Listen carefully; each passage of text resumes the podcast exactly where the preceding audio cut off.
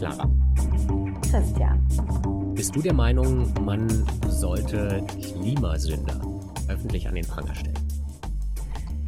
Puh, finde ich echt schwierig. Also ich erlebe das ja schon und du ja wahrscheinlich auch auf Twitter und Instagram und sonst wo, hm. dass man doch sehr schnell, egal was man tut, also man gerät sehr schnell in diese Situation, das Gefühl zu haben, ich darf mich nicht mehr bewegen sozusagen, weil hm. irgendjemand kritisiert es immer, weil es natürlich Alles, in dieser sage, Welt ist falsch. Genau, es ist sehr, sehr komplex, diese Frage, ist man jetzt ein Klimasünder oder hm. nicht? Wann ist es gerechtfertigt? Ich meine, wir produzieren ja CO2-Emissionen, auch wenn wir nichts tun, sozusagen, hm. weil wir einfach an einem nicht nachhaltigen System leben. Insofern finde ich ja. das schwierig. Nichtsdestotrotz ist der öffentliche Pranger ja doch irgendwie ein Instrument, das zwar umstritten, aber doch auch eingesetzt wird. Zum Beispiel gibt es für Steuersünder einen Online-Pranger. Ähm, in den USA ist es nicht unüblich, dass sich Menschen, die wegen Kindesmissbrauchs verurteilt wurden, öffentlich einsehbar in Listen eintragen müssen. Und jetzt gibt es ein neues Projekt in den USA, das nennt sich Climate Trace. Das wird unterstützt mit ganz viel Geld aus dem Silicon Valley von Milliardären, von reichen Google-Investoren, wo es eigentlich darum geht, dass man tatsächlich von Unternehmen und Staaten einfach mal ganz transparent offenlegen möchte, was habt ihr eigentlich für einen CO2-Ausstoß? Weil man bei dem ja häufig nicht so weiß, stimmen die Angaben eigentlich? Was wird dort eigentlich berechnet und wie? Mhm. Das soll dort offengelegt werden. Und einer der großen Investoren dieses Projektes sagt, und wenn wir das dann alles online und transparent öffentlich haben, dann wollen wir auch Naming und Shaming betreiben, weil das nämlich ein gutes Instrument ist, um dann auch Unternehmen und Staaten zu Veränderungen zu bewegen. Sehr amerikanisch irgendwie. Also Transparenz finde ich super. Hm. Äh, ich frage mich nur, wie gesagt, ich kann, frage mich, ob man die Menschen dann nicht zu sehr oder die Unternehmen zu sehr in so eine Ecke drängt und die dann halt auch sagen, ja, die Hände hochnehmen und sagen, ja gut, dann mache ich hm. auch nichts man muss es dann ja irgendwie schaffen, die aus der Ecke wieder rauszudrängen und ja. über dieses Schuldgefühl. Ich frage mich immer so im persönlichen Umfeld, ich weiß nicht, wie das bei dir ist, aber wenn man dann Leuten irgendwie sagt, oh, muss das jetzt sein, dass du jetzt hier irgendwie diese billige Currywurst isst? Entschuldigung an alle Currywurst-Fans, äh, dann kriegt man ja häufig so ein, oh, nerv mich nicht. Und dann wird die mhm. erst recht gegessen. Ähm, ich frage mich immer, ob das das richtige Mittel ist. Ich merke, Du bist eher auf Linie mit Judith Meyer. Mit ihr haben wir nämlich über dieses Thema Public Shaming gesprochen. Sie ist Professorin für Nachhaltigkeit an der Hochschule Neu-Ulm. Sie hat promoviert zu sozialem Unternehmertum und hat viele lange Jahre, viele, viele lange Jahre in einer Kommunikationsagentur gearbeitet, wo sie Unternehmen beraten hat, wie man zum Beispiel Nachhaltigkeit kommunizieren soll. Ja, das finde ich sehr spannend, weil kommunizieren ist ja das eine, das andere ist wirklich nachhaltig sein und die Frage, ob es wirklich soziales Unternehmertum in dem Sinne gibt, die haben wir auch besprochen. Neue Folge Klimalabor. Auf geht's. Los geht's. Dann sage ich Judith Meyer, herzlich willkommen im Klimalabor. Vielen Dank, dass Sie sich Zeit für uns nehmen. Sehr gerne. Dankeschön. Wir wollen heute mit Ihnen über Public Shaming reden. Das ist ja nicht ganz unumstritten, aber es passiert in der Öffentlichkeit doch häufiger, als man denkt. In Slowenien zum Beispiel gibt es einen Online-Pranger für Steuersünder. In den USA ist es nicht so ungewöhnlich, dass zum Beispiel Menschen, die wegen Kindesmissbrauch verurteilt wurden, sich in öffentlich einsehbare Listen eintragen müssen, damit man weiß, wer in seiner Nachbarschaft lebt. In Schweden wurde, glaube ich, der Begriff des Flugshaming geprägt, was so ein bisschen die Überleitung zu unserem Thema ist, nämlich kann uns ein öffentlicher Pranger im weitesten Sinne für Klimasünder helfen, dass wir bei der Bewältigung der Klimakrise etwas schneller vorankommen? Ja, ich glaube, da äh, stellt sich immer die Frage, auf welchem äh, ähm, Level setze ich an. Ähm, mhm. Der Steuerhinterzieher, das ist ein Individuum, der ist leicht greifbar und das Thema Steuerhinterziehung ist auch nicht sehr komplex. Äh, jetzt unsere ähm, der Klimawandel, die Klimakrise ist relativ komplex, ist nicht so leicht greifbar. Und dann ist die Frage, will ich beim einzelnen Individuum ansetzen und das einzelne Individuum an Pranger stellen, nur weil es ins Flugzeug mhm. steigt, oder will ich da eher systemischer ansetzen und sage ich mal, ja, vielleicht da eher auf ähm, Ebene von Staaten oder von Unternehmen ähm, an den Pranger stellen und da die Reputation angreifen oder auf Ebene von einem Individuum eben. Aber für Unternehmen wäre das doch gar nicht so die schlechteste Idee, oder? man hat ja eine grobe Vorstellung davon, welche Unternehmen Klimasünder sind und welche nicht. Für Unternehmen ist es sicher keine schlechte Idee. Es passiert ja teils schon, wenn Unternehmen beispielsweise dafür verklagt werden, dass ihre Klimazielsetzungen nicht ambitioniert genug sind, wie es im Fall mhm. von Shell beispielsweise der Fall war. Ähm, dann passiert es ja schon, ähm, was eben das Thema ist. Es ist ein enorm komplexes Thema, das schwer zu greifen ist, das nicht einfach so sichtbar ist, ähm, äh, wo man es so einfach an den äh, Pranger stellen kann, weshalb eben da auch noch, sage ich mal, Messbarkeit natürlich auch noch ein Problem darstellt. Ich finde auch, die Gefahr ist ja sehr groß, dass man Dinge zu schnell verurteilt, dass man die einfachen Lösungen nimmt ne? und sagt, hier, das ist aber falsch, also wie mit dem Flugshaming oder diesem mhm. Flugskam, Flugscham, was irgendwie in Schweden geprägt wurde, dass man mit dem Finger zeigt, wo aber andere sagen, na ja, ähm, als es zum Beispiel während der Corona-Pandemie kaum noch Flüge gab, internationale Flüge, haben die Nationalparks in Afrika total gelitten, weil es auch nicht die mhm. Touristen gab, um das Ganze zu finanzieren. Also es ist ja meistens so, dass es eben keine einfachen Antworten gibt und keine eindeutigen Dinge, die man schämen könnte. Genau, und ähm, ich meine, Scham ist jetzt ja auch äh, als Gefühl was sehr problematisches, ähnlich wie Neid. Das ist ja ähm, ja, es wäre einfacher, wenn man über Schuld spricht, vielleicht über ein schlechtes Gewissen, aber noch besser fände ich es natürlich, wenn man lösungsorientierter denkt, also nicht nur so destruktiv, ich mache jemanden kaputt, sondern konstruktiver eher, was können wir tun, um, äh, sage ich mal, die Klimakrise zu bewältigen? Und eben der richtige Punkt, ja, will ich den Einzelnen angreifen dafür, dass er in Flieger greift, ähm, es ist relativ klar, dass das einzelne Individuum ähm, die Probleme nicht lösen wird, wir als Gesellschaft aber sehr wohl. Und dazu gehört es schon, dass wir Unternehmen und auch Staaten, wohlgemerkt, äh, sage ich mal, da zur Rechenschaft ziehen für das, was sie tun beziehungsweise eher nicht tun. Aber wenn man jemanden zur Rechenschaft ziehen möchte, muss man ja auch irgendwie öffentlich kenntlich machen, was er oder sie als Staat, Unternehmen oder auch Privatperson verbrochen hat. Genau, und ich meine, es gibt, also Unternehmen berichten ja jetzt inzwischen Zahlen zu ihren Emissionen, ähm, gliedern das auch schon auf, was fällt bei mir direkt ein, was kaufe ich mir an Fremdenergie ein und was passiert, sage ich mal, in meiner Lieferkette und was passiert noch danach. Da mhm. wird auch noch viel geschätzt und ähm, ja, da gibt es ja dieses ähm, Climate Trace Projekt auch, wo ähm, erstmalig, sage ich mal, die Emissionen vergleichbar gemessen werden am Ort der Entstehung.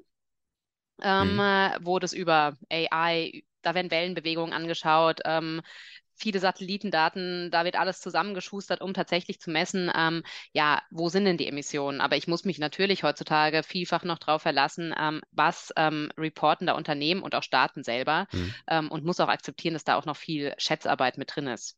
Vielleicht stellen wir das Projekt Climate Trace einmal vor, damit wir alle auf dem gleichen Wissensstand sind. Sie haben es gerade schon gesagt. Das Problem bei vielen Angaben ist, dass es Schätzungen sind und eventuell, ich glaube, man kann sich das bei dem einen oder anderen Unternehmen speziell vorstellen, man entweder nicht genau schätzen will oder nicht genau schätzen kann oder sagen kann, wie hoch denn eigentlich die Emissionen sind.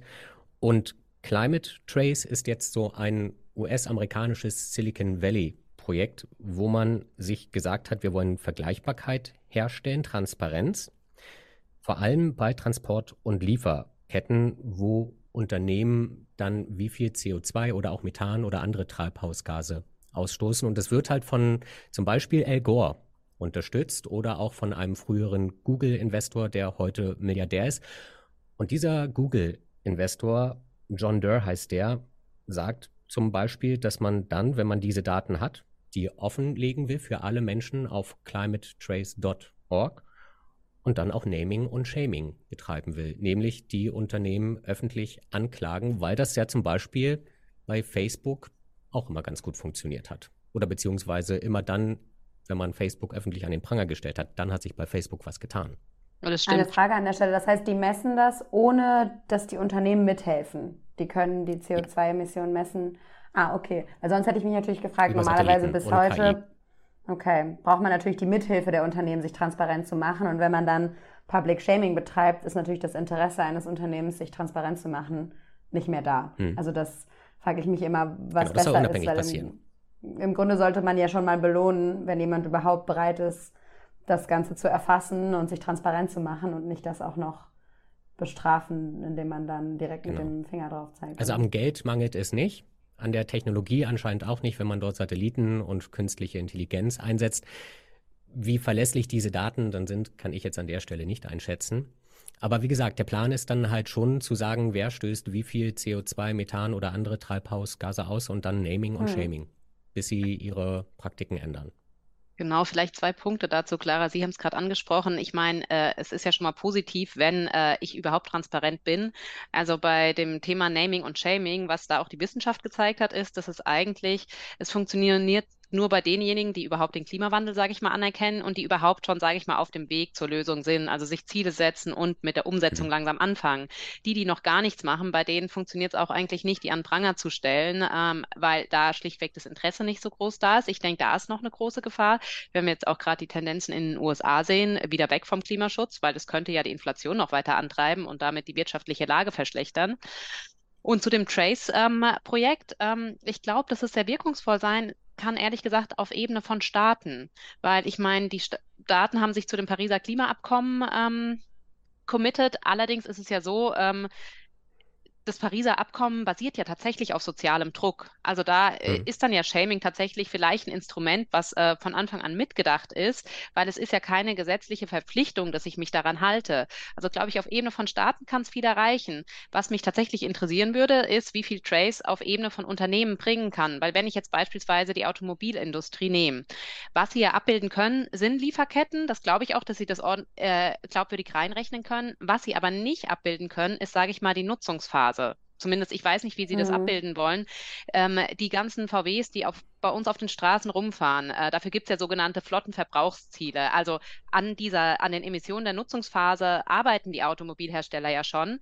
Ähm, aber ich glaube nicht, dass die Trace erfassen kann. Und das ist ja ein großer Teil dieser sogenannten Scope 3 Emissionen. Und ich denke, für Automobilhersteller auf jeden Fall über 50 Prozent der Emissionen, die überhaupt ähm, ihnen zuzurechnen sind aktuell. Und wenn ich weiter mit diesem Scope 1, 2, 3 arbeite, was schon Sinn macht, wenn ich ganze Industrien umwälzen will, dann ähm, leistet Tracer, sage ich mal, äh, nur den halben Beitrag, weil es eben weil ich mir nicht weil ich nicht weiß, wie die Nutzungsphase dann noch abgebildet wird. Klar, über Schätzungen könnte man das dann wieder über irgendwelche Formeln reinrechnen, das wäre möglich. Nur das wäre für mich nötig, damit ich Trace wirklich nutze, um ähm, die schlimmsten Umweltsünder zu identifizieren und dann auch, äh, sage ich mal, darüber. Oder ein anderes Beispiel, was vielleicht noch komplizierter ist, sind Kosmetikprodukte zum Beispiel. Da entstehen die meisten Emissionen tatsächlich bei der Nutzung, also weil man viel Wasser braucht, um sein Shampoo dann mhm. auch zu verwenden und so weiter. Und ähm, das stelle ich mir auch schwierig vor, also äh, da, da dann eine Lösung zu finden.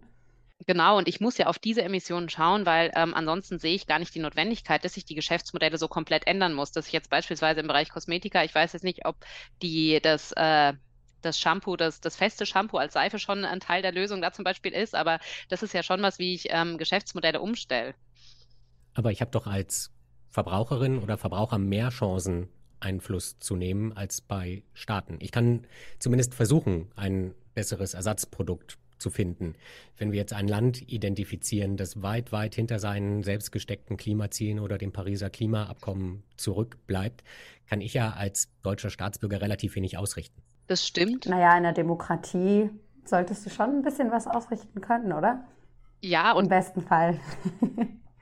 Ich denke auch, das ist was, was enorm wichtig ist, dass wir den Druck, äh, sage ich mal, auf die Regierung hochhalten, weil die äh, ja mit den äh, Legislaturperioden, sage ich mal, da häufig relativ kurzfristig incentiviert sind. Wir als Gesellschaft aber die auf dieser Welt leben wollen, in vielen Fällen dann Kinder haben, die da auch noch in künftigen Generationen mhm. leben sollen, ja eigentlich sehr lang, langfristig incentiviert sind. Deshalb glaube ich schon, dass ähm, das wichtig ist, den Druck da bei den Staaten hochzuhalten. Und da nur mal ein Beispiel. Ähm, bei COP26 in Glasgow haben 193 Staaten gesagt, ähm, sie würden ihre Klimaziele, ähm, würden da ein Update dem verpassen, weil die Klimaziele nicht ambitioniert genug sind.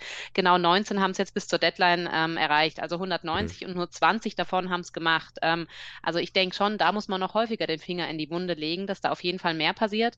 Und wenn ich dann eben als Verbraucher hergehe und wenn ich als Verbraucher hergehen würde und dann meine Tabelle hätte mit den Umweltsündern und dort nicht mehr einkaufen will, wäre schön, wenn das in Zukunft funktioniert. Was da die Wissenschaft aktuell sagt, ist, dass es, ähm, es nennt sich Attitude Behavior Gap. Also ich habe die Einstellung, ja, ich will ähm, nachhaltig konsumieren, ähm, ich tue es aber am Ende dann doch nicht, wenn es äh, um, an die konkrete Umsetzung geht. Und da sagen viele, dass ich eigentlich nur bereit bin, zum Beispiel dann ein Premium, also einen Aufpreis für Nachhaltigkeit zu zahlen, wenn ähm, es um Nahrung geht oder um eben Kosmetika, also die mhm. Produkte, die in mich rein oder direkt auf mich draufgehen. Bei allem anderen ja, liegt dann doch häufig der Preis.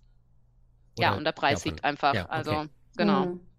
Also bei Technologie, bei technischen Geräten, bei mhm. Autos. Mhm genau. Wohnen oder ja Kleidung ähm, da auch also wobei Kleidung ja eine Branche ist wo es auch sehr sichtbar ist das Thema aber ja man entscheidet sich dann doch leicht dafür dass das eben günstiger ist weil eben heute Nachhaltigkeit häufig noch mehr kostet und wie überzeugt man jetzt die Länder die hinterher hinken und ihre Versprechungen nicht umgesetzt haben dass es jetzt mal langsam an der Zeit wird naja, ich meine, wir wissen, welche Länder äh, ganz oben stehen bei den Emissionen. Ich meine, zum Beispiel das kann Trace ja schon ganz schön messen, beziehungsweise das wissen wir ganz einfach, äh, welche hm. Industrienationen da ganz vorne dran stehen.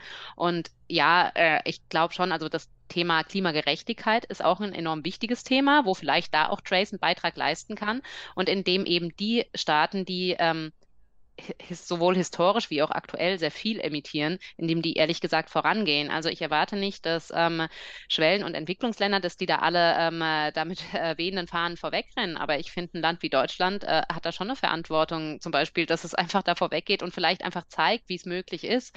Und wenn ich dann mal in die Fu Zukunft schauen würde, dann wäre es ja auch eines Tages so, dass ähm, die nachhaltige Lösung eigentlich nicht mehr die teurere ist. Hm. Weil dann bin ich in der Zukunft irgendwann und dann habe ich konkretere Lösungen, wie ich das Ganze umsetzen kann. Also aktuell sind wir an dem Punkt noch, wo alle Dienstleistungen, die aus unserem Ökosystem kommen, komplett kostenlos sind. Also die saubere Luft nehmen wir als kostenlos und als gegeben wahr.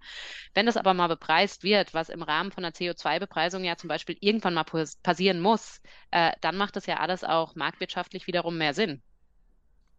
Die Luft bepreisen. Äh, ja, nein, äh, die ähm, CO2-Emissionen bepreisen zum Beispiel. Okay, also ähm, genau.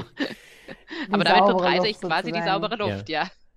Ihr einen Wert geben, ja. Genau. Ja, das wäre ganz schön, aber davon sind wir natürlich noch relativ weit entfernt. Und die Idee von diesem Public Shaming oder diesem öffentlichen an den Pranger stellen war ja, das Ganze zu beschleunigen. Also ich bin mhm. aber noch nicht davon überzeugt. Ähm, Christian war davon irgendwie ganz begeistert.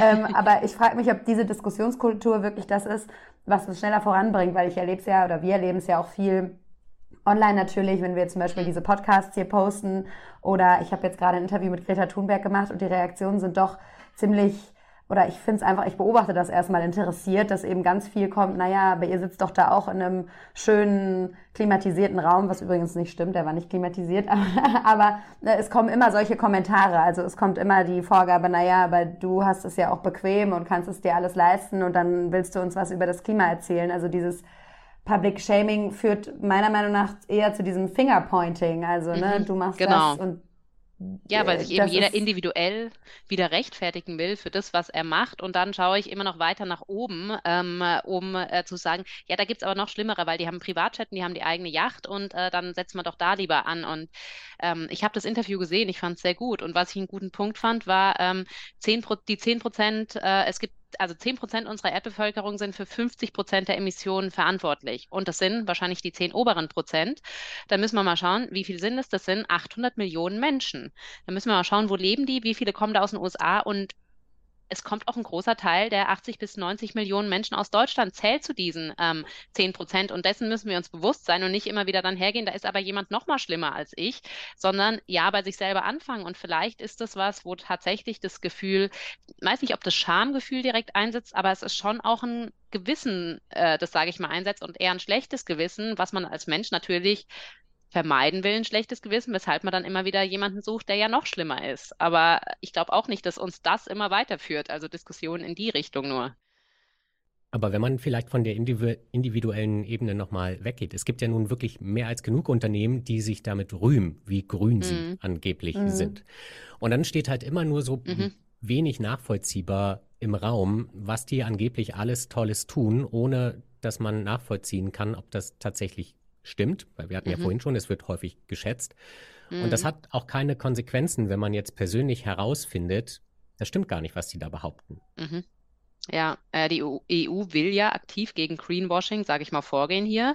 Und ich glaube, das ist auch was Wichtiges. Es ist auch, ähm, ja, Unternehmen werden, glaube ich, auch zurückhaltender, umso mehr Skandale ans Licht kommen, sage ich mal. Aber das kann auch nicht die Lösung sein. Ähm, Ja, es ist, also wenn ich tatsächlich die Datenbank hätte, die transparent die Emissionen ähm, auflistet, für die die einzelnen Unternehmen tatsächlich verantwortlich sind, ich glaube schon, dass uns das mhm. viel bringen würde, ähm, wenn das die, die eine Datenbank ist, die nicht jeder dann selber einzeln misst. Ich glaube nicht, dass wir mit Trace schon an dem Punkt sind. Es ist aber nicht unmöglich, damit äh, dorthin zu kommen, denke ich. Mhm. Vor allem ist, glaube ich, wichtig, dass wir parallel dann lernen, diese Zahlen auch zu, Entschuldigung, diese Zahlen zu verstehen, also ins Verhältnis zu setzen, dass wir nicht einfach sagen, ja gut, dass ein Ölkonzern mhm. sehr, sehr hohe Emissionen hat, ist ja auch, ist ja auch klar und den dann direkt zu vergleichen, ist, ist einfach schwierig. Ich denke, man müsste auch immer wieder lernen, das ins Verhältnis zu setzen, das runterzurechnen. Also eben als Christian gesprochen hat, ist mir noch die Idee gekommen, dass man natürlich sagen könnte, schaffen wir es irgendwie, die Emissionen der zehn Prozent Reichsten genauer zu, zu messen. Und ähm, wie Sie auch gesagt haben, Frau Meier, dass man eben nochmal genauer guckt, wer sind diese Menschen und wo entstehen die Emissionen. Ich glaube schon, dass mhm. das einen ganz schönen Effekt haben könnte, weil man sich dann doch wenn man sich dann transparent macht und immer überlegt, dann denkt man eben doch zweimal darüber nach. Ne? Lohnt sich das jetzt für, für diese Emissionen und ich muss mich ja auch dafür mhm. rechtfertigen? Lohnt sich dafür jetzt der Flug, äh, dieser Kauf von was auch immer, dieses Konsumguts, mhm. ähm, dass man da nochmal doppelt und dreifach einfach drüber nachdenkt. Ja. Aber dann geht es ja doch wieder so ein bisschen auf die individuelle Ebene, oder? Kann, also die individuelle Ebene spielt natürlich eine Rolle, ähm, aber wir haben als, also wir haben individuell, wir haben nur als eine gesamte Gesellschaft, glaube ich, eine Chance. Ähm, also, aber das, was äh, Sie, Clara, gerade meinen, ist ja, also das ist, ich werde nicht direkt an den Pranger gestellt, aber ich muss mich selber stärker hinterfragen, wenn ich mehr Transparenz dazu habe. Und ich glaube, das kann auf jeden Fall Sinn machen. Ähm, und das ist ja auch, ähm, ja, es hilft ja schon allein, wenn einfach häufiger ähm, Gespräche dazu geführt werden, weil das appelliert ja immer wieder ans individuelle Gewissen. Und umso mehr ähm, Leute ich in meinem Freundeskreis habe, die ähm, mal die Augen verdrehen, äh, wenn immer wieder geflogen wird, umso eher ähm, ja, mache ich mir darüber dann auch Gedanken und so verändern sich, verändert sich dann gesellschaftlich vielleicht auch was, was natürlich ähm, auch vom Individuum ausgeht, das stimmt. Und was natürlich an so einem Trace auch noch positiv ist, ist ähm, der Punkt, ähm, Unternehmen rechnen sich das ja, das stimmt schön, und äh, rechnen dann noch ihre ganzen Offsets ein, wo wir hm. erwiesenermaßen wissen, dass das nichts bringt, weil unsere Oder Erde, sage ich mal, Lieferketten.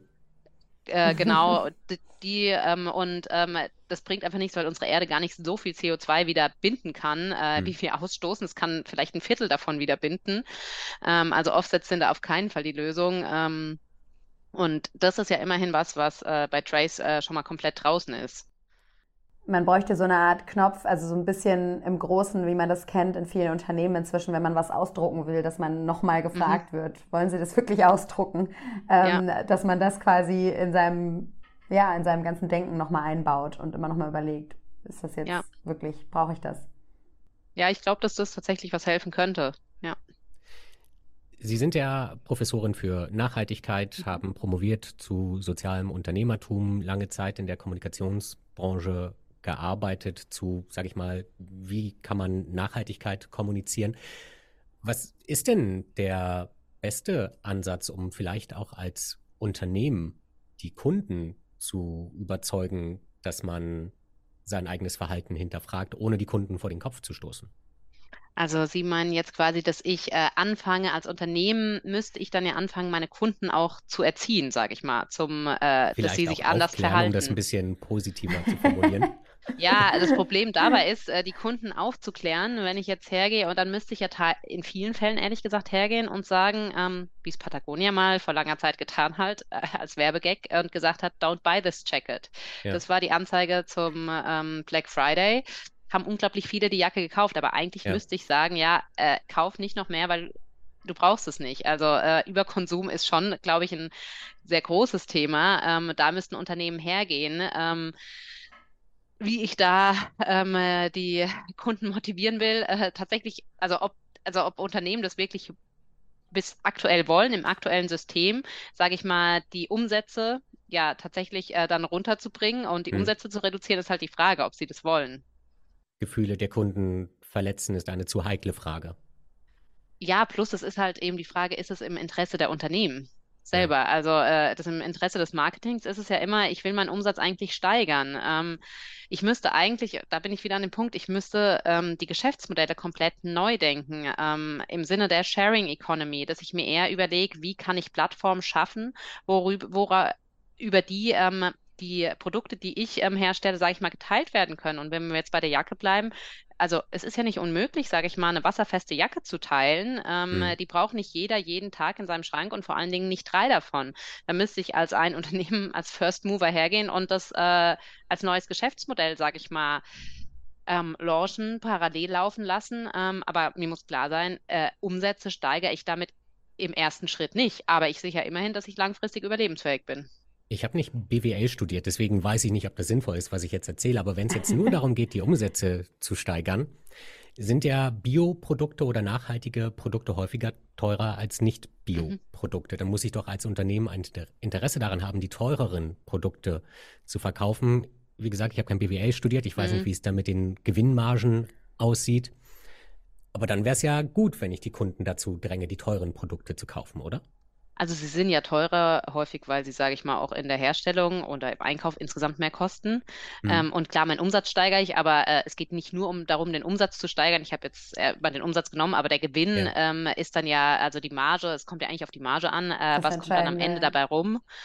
Ähm, und äh, ja, ich glaube, das ist auch, also ich meine, das ist bei der ganzen Intransparenz, die wir gerade haben, schon auch ein Problem, ähm, wenn Aufschläge für Nachhaltigkeit verlangt werden, die vielleicht noch nicht mal gerechtfertigt sind, teilweise.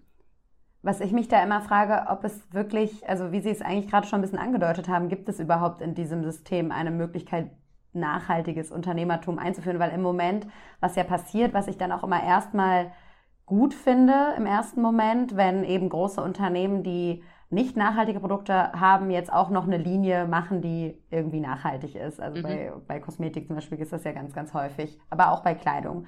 Aber dann frage ich mich immer, ja, das gibt's jetzt ja noch zusätzlich. Das kann ja mhm. nicht besser sein. Also im Prinzip müsste man ja etwas anderes aus dem Sortiment rausnehmen, um dafür zu sorgen, dass insgesamt weniger produziert wird. Äh, der Anteil, also sozusagen der Anteil der nachhaltigen Produkte müsste ja, ja. größer werden. So. Und was ich immer dann auch so meine Studierenden frage, ähm, ist es, manchmal sind ja die Produkte gar nicht per se nachhaltig. Ich meine, wie soll IKEA ein nachhaltiges Produkt sein, wenn sie ähm, Möbel herstellen, die äh, nur eine kurze Lebensdauer haben. Andererseits sagt man gut, dadurch haben alle, haben viele Menschen auf der Welt überhaupt erst Zugang zu äh, Möbeln äh, in der Klasse, sage ich mal, dadurch, dass die sie so produzieren. Aber ja, gerade im Bereich Mode, äh, die ganze Fast Fashion, ähm, wie will ich hergehen und sagen, C&A und H&M sind auf einmal nachhaltig, wenn sie eigentlich mhm. darauf setzen, dass ich mir jede ähm, Saison äh, was aus der neuen Kollektion kaufe? Und was bringen Sie Ihren Studierenden dann bei? Also was, wo, wie, wie geht es dann weiter für Ihre Studierenden? Was würden Sie sagen? Sag ich mal, es geht darum, langfristig zu denken. Und ähm, ja, wir hatten ja gerade den Fall Patagonia, wo vor ein paar Wochen ähm, ja die News kam, dass ähm, die, der Gründer von Patagonia ähm, die gesamten Anteile in eine Non-Profit-Struktur übertragen hat. Und worum es mir eigentlich geht, ist es tatsächlich, ja, langfristig zu denken und nicht kurzfristig, sage ich mal, dass es irgendwie im Sinne von einer Quartalsberichterstattung dann an Aktienmärkten ganz relevant ist, sondern langfristig. Und ja, Patagonia hat sich da eine Struktur geschaffen, in der das möglich ist, indem sie, indem eben der Eigentümer von Patagonia eine Non-Profit ist. Was ich aber auch meinen Studierenden da mitgeben will, ist, dass wir was das Modell des Wirtschaftens angeht, in Deutschland gar nicht so schlecht dastehen, weil zum Beispiel Robert Bosch ist ähm, seit Ewigkeiten ein Stiftungsunternehmen. Das ist zu über 90 Prozent in Stiftungshand. Das ist das, was Patagonia heute macht und für das mhm. Patagonia mhm. heute gelobt wird, ähm, was jetzt aber andere Unternehmen schon länger gemacht haben. Und ja, langfristig denken im Interesse aller Interessensgruppen, sage ich mal, ähm, die für ein Unternehmen relevant sind, nicht nur im Interesse der Aktionäre zu denken. Und ja, ähm, ich kann aber auch nicht meine Studierenden irgendwie erziehen. Ich muss auch ehrlich sagen, natürlich, ich stelle mir auch immer wieder die Fragen, was braucht man wirklich, wie sollte man wirklich konsumieren. Ähm, aber da vielleicht nochmal um ähm, die Schleife zum Beginn unseres Gesprächs zu ziehen, da sind wir klar, da sind wir auf der individuellen Ebene, aber ja, gesellschaftlich müssen wir schon ähm, bei unseren Regierungen ansetzen und auch bei den Unternehmen. Und wenn Studierende längerfristig denken, was mich total gefreut hat, eine hat mir am Anfang vom Semester gesagt, ja, sie ist jetzt hier in die Region gezogen, näher Stuttgart, weil sie wollte bei DM arbeiten, weil sie wollte bei einem Unternehmen arbeiten mit klaren Werten. Mhm. Da habe ich mir gedacht, cool, das gab es jetzt noch nicht, wie ich angefangen habe zu studieren. Dass man in diese Einstellung reingeht. Ja. Ja, aber, okay. äh, die, aber die gleiche Studentin hat auch davon berichtet, dass sie ähm, Eco-Fear, also diese Eco-Anxiety verspürt. Ähm, ich denke, das ist in jüngeren mhm. Generationen viel stärker vertreten, dass man tatsächlich sich dort Sorgen macht um die Zukunft unseres Planeten und ähm, mhm. ja, dass dann ins Handeln überträgt. Aber ähm, wer wirklich was ändern muss, ja, der steht, denke ich, einiges über dem Individuum. Das sind eben die Unternehmen und das sind die Staaten. Also Staaten und Unternehmen darf man schon mal öffentlich anprangern, bei den Individuen eher vorsichtig sein. So würde ich das auch sehen. Wenn man es ja. jetzt einfach sagen will, hm. ja. genau. Sie können es gerne auch nochmal kompliziert sagen. Nee. ja, bei, beim Individuum ist es, äh, ist es denke ich, problematisch, weil es eben sehr destruktiv ist. Hm. Ähm, aber ich kann, also ich sehe schon, wir waren jetzt alle, wir haben jetzt alle uns Ziele gesetzt, die sind ambitioniert oder weniger ambitioniert, aber jetzt kommen wir ja in die Umsetzungsphase und da kann es schon ein konstruktives Element sein, um den Druck zu erhöhen, dass jetzt auch wirklich was passiert, weil hm. ja, Ziele kann ich mir immer viele setzen. Und was ich an diesem Climate Trace, um auch dar darauf nochmal zurückzukommen, auch sehr interessant finde, ist wirklich dieser Aufklärungsaspekt. Also, dass man wirklich mal versteht, mhm. wie auch die historisch, also das müsste man dann wirklich auch immer mitdenken, die, die historischen mhm. Emissionen und dass man wirklich nochmal genau schaut und da einfach erstmal eine Transparenz schafft. Ich glaube, das sollte generell belohnt werden. Ich weiß nicht, wie Sie da mit Ihren Studierenden rangehen, aber ich finde es schon erschreckend, wie viele Unternehmen nach wie vor einfach die Augen verschließen und sagen, damit beschäftige ich mich nicht, das mache ich erst, wenn es so, wenn es soweit ist, sozusagen. Mhm. Wobei es ist ja schon längst zu spät soweit. ist. Es ist auf ja. jeden Fall, glaube ich, das kann man allen empfehlen. Ähm, die Seite, die Webseite ist online. Also man, mhm. die ist noch nicht hundertprozentig einsatzfähig. Ich glaube, da fehlt noch ganz viel. Die ist aber auch noch relativ neu. Das Projekt ist ja auch noch relativ neu. Man kann damit wunderbar herumspielen und mhm. sich zum Beispiel auch einfach nur mal für Deutschland oder so die ersten Unternehmen schon angucken, was mhm. da anscheinend laut Climate Trace an CO2 oder Treibhausgasausstoß produziert wird. Mhm. Ich meine, ja es wäre eine schöne. Wichtig, Entschuldigung, ich wollte nur sagen, es ist ganz wichtig, das umzukehren, was wir jetzt über Jahre hatten, was wir ja auch schon mal hier im Podcast besprochen haben, dass es ja auch mal eine Werbekampagne von BP war, diesen Personal Footprint, diesen CO2-Fußabdruck hm. auszurechnen, der eben genau dieses individuelle Shaming mhm. dann eher befördert. Ja, ja, und es wäre also ja auch schön, wenn ich, das finde ich gut eines Tages auf den Produkten auch stehen hätte, neben dem Preis auch, sage ich mal, was es unsere Umwelt auch gekostet hat, dieses Produkt zu produzieren. Und wenn nicht die Unternehmen wie heute hergehen können und einfach überall klimaneutral draufschreiben, weil sie nochmal irgendwo einen Baum gekauft haben, der dann wahrscheinlich gar nicht gepflanzt wird, aber ähm, mhm. das mal draufschreiben und das dann noch als äh, Werbegag zu verwenden, damit nach Möglichkeit einfach immer nur noch mehr davon kommuniziert, äh, äh, nicht kommuniziert, äh, konsumiert wird. Also mhm. ähm, das ist ja auch im Sinne, ähm, sage ich mal, da der Vergleichbarkeit oder im Sinne einfach von mehr Transparenz. Ich denke, das ist generell bei dem Thema, ja, da es so komplex ist, da muss viel noch aufgeklärt werden und es braucht einfach noch viel mehr Verständnis und es ist, muss viel mehr in das Bewusstsein kommen. Vielleicht nochmal zum Abschluss, Christian, weil ich das jetzt, ich habe jetzt gerade nochmal drüber nachgedacht und nicht ganz verstanden habe, hinter Climate Trace, was hat Climate Trace davon? Haben die, ist das eine Non-Profit-Organisation? Ja. Okay. Climate das heißt, Trace, wenn man, wenn man das ein bisschen unfreundlicher formulieren möchte, das sind äh, ein Haufen reicher Menschen, einflussreicher Menschen, die etwas fürs Klima tun wollen und sehr viel Geld in dieses Projekt investieren, weil sie überzeugt sind, dass das uns weiterhilft. Und weil sie gerne nicht public, publicly geshamed werden wollen, sondern vielleicht auch mal, man, man, könnte es ja auch so formulieren, man kann vielleicht auch ein großes Lob dort äh, einheimsen, wenn man eben sehr weit unten steht in der Liste. Zum Beispiel, Oder ich ja, weiß nicht, wie die so. Liste aufgebaut ist. Aber vielleicht könnte man das ich ja auch, auch als öffentliches Loben mehr mhm. fördern. Genau, ich glaube auch gar nicht, dass ähm, Climate Trace ähm, mit der Intention gegründet wurde, dass äh, das als Plattform für Naming und Shaming da ist, sondern es wurde mit der Intention der Transparenz, glaube ich, gegründet ähm, okay. und der Transparenz und der Messbarkeit. Und ja, das stimmt eben. Wenn ich positiv gehen würde, dann würde ich mir überlegen, was ist eine positive Belohnung für ein richtiges Verhalten. Also da wäre ich dann eher im konstruktiveren mhm. Bereich, anstatt ähm, nur beim Naming und Shaming destruktiver. Und es wäre ja möglich, die machen das ja auch über die Zeit hinweg, ähm, dass man über die Zeit sieht, okay, da hat jemand wirklich was unternommen und die Emissionen mal nach unten gebracht. Das finde ich ist ein sehr schönes Schlusswort. Oder Herr Christian hat noch eins. Nein. das wird zu weit. vielen Dank, Frau Meier, für das Gespräch. Vielen, vielen Dank. Vielen Dank Ihnen.